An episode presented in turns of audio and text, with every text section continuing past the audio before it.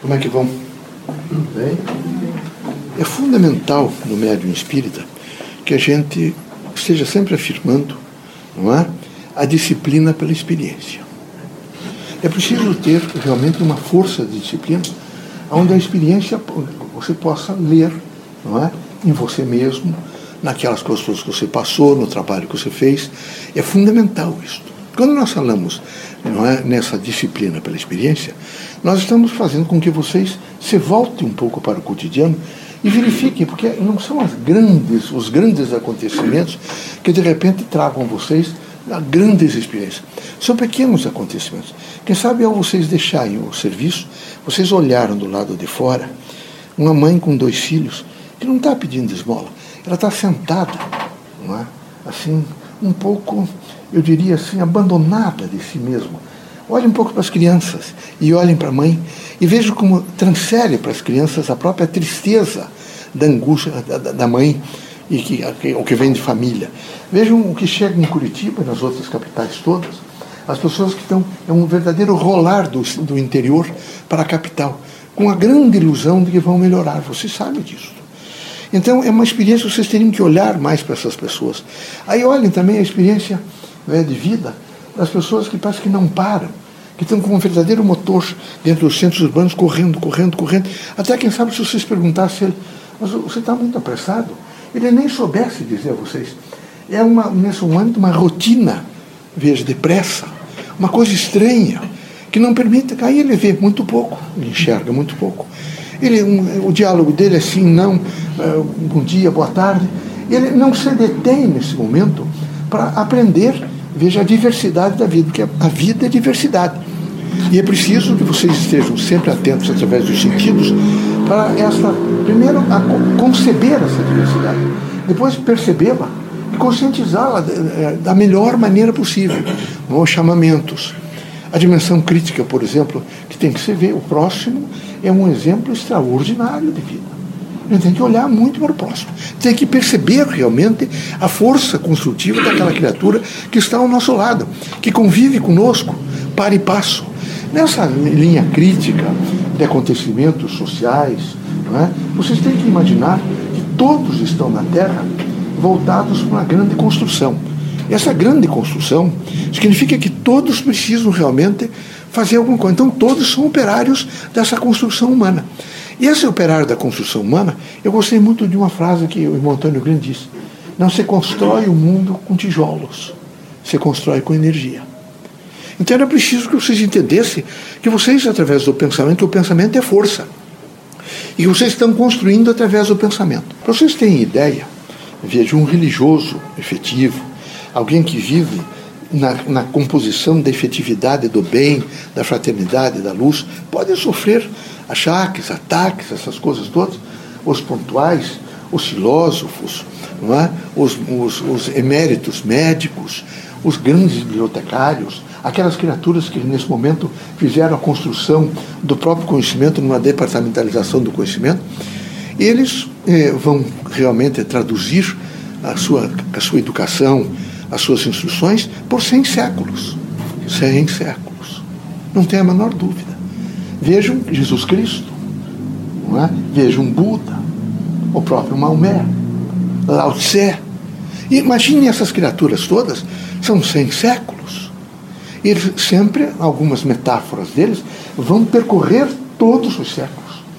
Vão alcançar a consciência de vários homens e esses homens vão traduzi-las em comportamentos e em níveis, evidentemente, de efetivação de vida.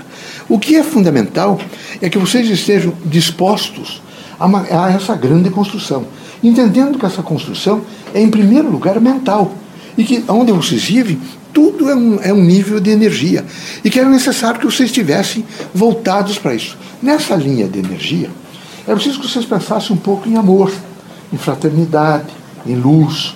Que vocês pensassem, por exemplo, naquela, nas lides eh, kardecistas, nas lides do Evangelho vinculadas à doutrina dos espíritos, em primeiro lugar, Kardec. E vejam realmente a força de Kardec, não é? uns momentos difíceis de Kardec. Depois vocês vão para as outras, os outros grandes elementos que compuseram a doutrina dos espíritos, não é?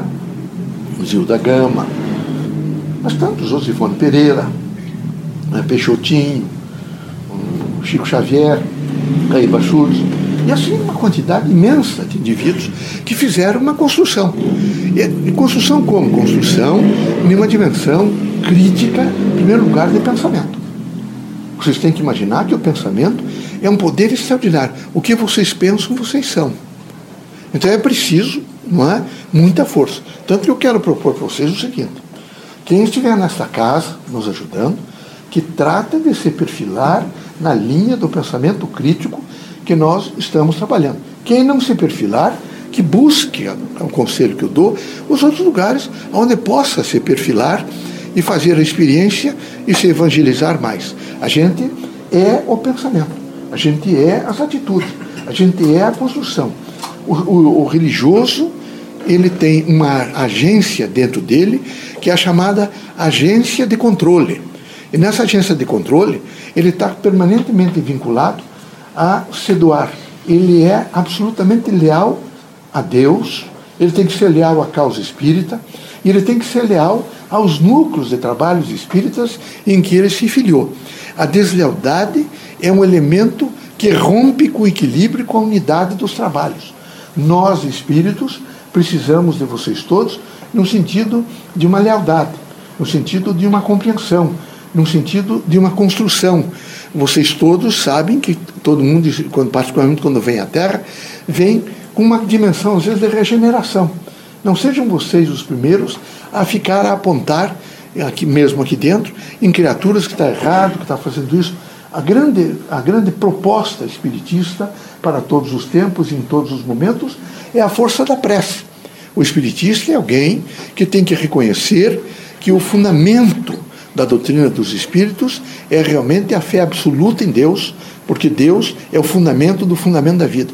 É a fé racionalizada e absoluta no seu Filho em Jesus Cristo, que é o nosso Mestre, e que deixou um evangelho que ele é, sedimenta, evidentemente, a vida na terra através do amor. Que a doutrina ensina o livre-arbítrio e que todos os dias é preciso ir buscar dentro de si mesmo algumas relações e algumas recomendações sobre o livre-arbítrio. O que é o livre-arbítrio? Qual é a proposta do livre-arbítrio? O que, a que título eu sei usar esse livre-arbítrio? E eu preciso usar, mas não é usar só aqui dentro, ou só nas, nas teses que vocês façam em domínios públicos de linguagem. Vocês têm que utilizar o livre-arbítrio em um cotidiano numa relação, evidentemente, de vida. Depois tem um processo reencarnatório. Então é preciso pensar um pouco no processo reencarnatório, reeducar o povo sobre a reencarnação.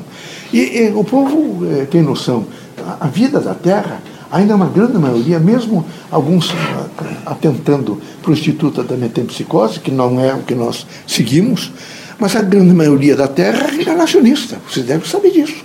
Os budistas são reencarnacionistas. Grande parte da China é reencarnacionista do Japão reencarnacionista. Então, as grandes populações orientais são, de modo geral, reencarnacionistas.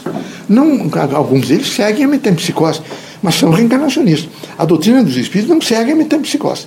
Ela entende que o espírito evolui, não involui nunca. Vocês podem estacionar em alguns segmentos, mas não em todos. Alguns os estacionam. Porque aqui a vida da Terra é uma vida de variáveis, e nessa vida de variáveis, vocês têm dificuldade de entender, vejo, é? a, a, a, a, força uh, da experiência como condição de evolução do espírito. Vocês têm muita dificuldade é? de entender realmente a experiência como vida, a experiência, evidentemente, como transformação, a experiência como ação construtiva para o momento seguinte e a experiência, não é?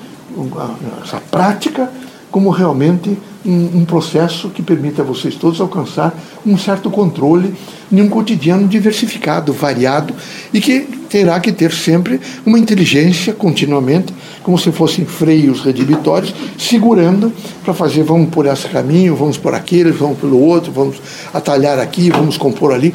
Mas deve existir sempre por parte de todos um bom senso, um espírito crítico absolutamente posto numa dimensão nova e devem estar preparados porque todos nós já recebemos instruções, os, que sabem, os diversos centros espíritas, pelo menos kardecistas, vão começar a conversar sobre uma nova arquitetura do mundo. é preciso pensar numa nova arquitetura do mundo. Mas veja, não é só para os arquitetos, nem só para, nesse momento, não. Eu, o experimento está tá fazendo umas aulas que o Antônio está pedindo para ele que converse com os alunos sobre isso. É uma arquitetura que começa, quem sabe, na foniatria, começa no pensamento, começa nos símbolos. Vocês já repararam como é que vocês estão conversando através dos instrumentos cibernéticos? Vocês já viram a diminuição das palavras? Vocês já viram que praticamente começa a se praticamente a requerer um novo código? Então virá uma nova arquitetura, uma arquitetura que não será, não será só de prédios, mas será de livros, não será só de livros, de letras, não será só de, de letras, antecede tudo isso o pensamento. Então, é uma arquitetura nova. A doutrina dos espíritos tem o dever de, de pelo menos, despertar em vocês essa consciência para fazer uma prontidão para essa nova arquitetura. Por quê? Porque os pontuais que virão, eles terão que ter pelo menos essa base para produzir essa arquitetura. Lembre-se, eu vou repetir a vocês. Os filósofos, vejo, eles vão trabalhando e construindo, os pontuais religiosos trabalhando e construindo, eles não influenciam um século, influenciam cem séculos. Sempre uma parte dos seus, dos seus conteúdos vão passando de século a século e vão medrando, evidentemente, as inteligências para permitir que hajam grandes alterações. Todos os homens são necessários na construção de um mundo novo. Por isso é preciso tolerância com todos os homens. Que Deus abençoe vocês, que Jesus os ilumine.